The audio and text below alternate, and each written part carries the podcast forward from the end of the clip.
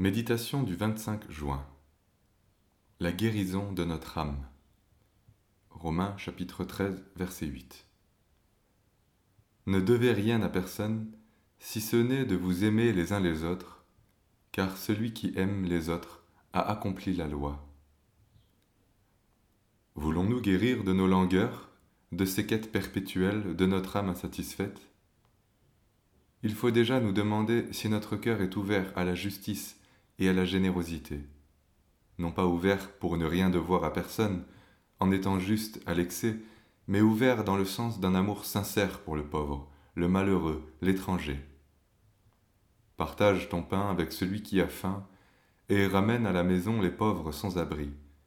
Si tu vois un homme nu, couvre-le, et ne te détourne pas de celui qui est ta propre chair. Alors ta lumière poindra comme l'aurore, et ta guérison germera promptement. Ésaïe, chapitre 58, versets 7 et 8. Selon l'Écriture, voler ne signifie pas seulement se servir dans le portefeuille du voisin. En effet, quand nous refusons de donner à notre prochain ce que nous lui devons, nous le volons. Nous finirons par en subir la peine. C'est pourquoi je te frapperai par la souffrance, je te ravagerai à cause de tes péchés, tu mangeras sans te rassasier, et la faim sera au-dedans de toi tu mettras en réserve et tu ne sauveras pas, et ce que tu sauveras, je le livrerai à l'épée. Michée chapitre 6 versets 13 et 14. C'était un devoir en Israël d'accueillir les migrants. De même, dans l'Église et dans nos maisons, la loi du roi, la loi d'amour doit prévaloir.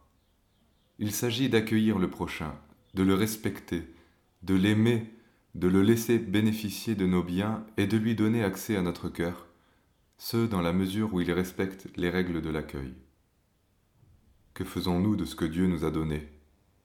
S'il ne peut rentrer chez nous que des personnes en vue, si nous n'offrons notre chambre qu'à nos amis, et si nous ne sommes généreux qu'envers ceux qui le méritent, très vite se posera pour nous cette question. Qui est digne de notre amour? Paul encourage les Thessaloniciens en mentionnant le travail de leur amour.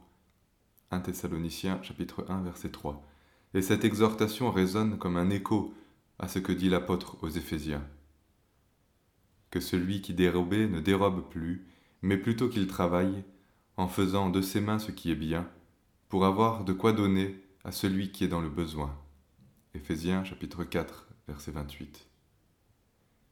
Celui qui se repent de son injustice sera conduit dans une générosité au sein de laquelle sa foi trouvera le moyen d'accomplir les œuvres préparées par Dieu.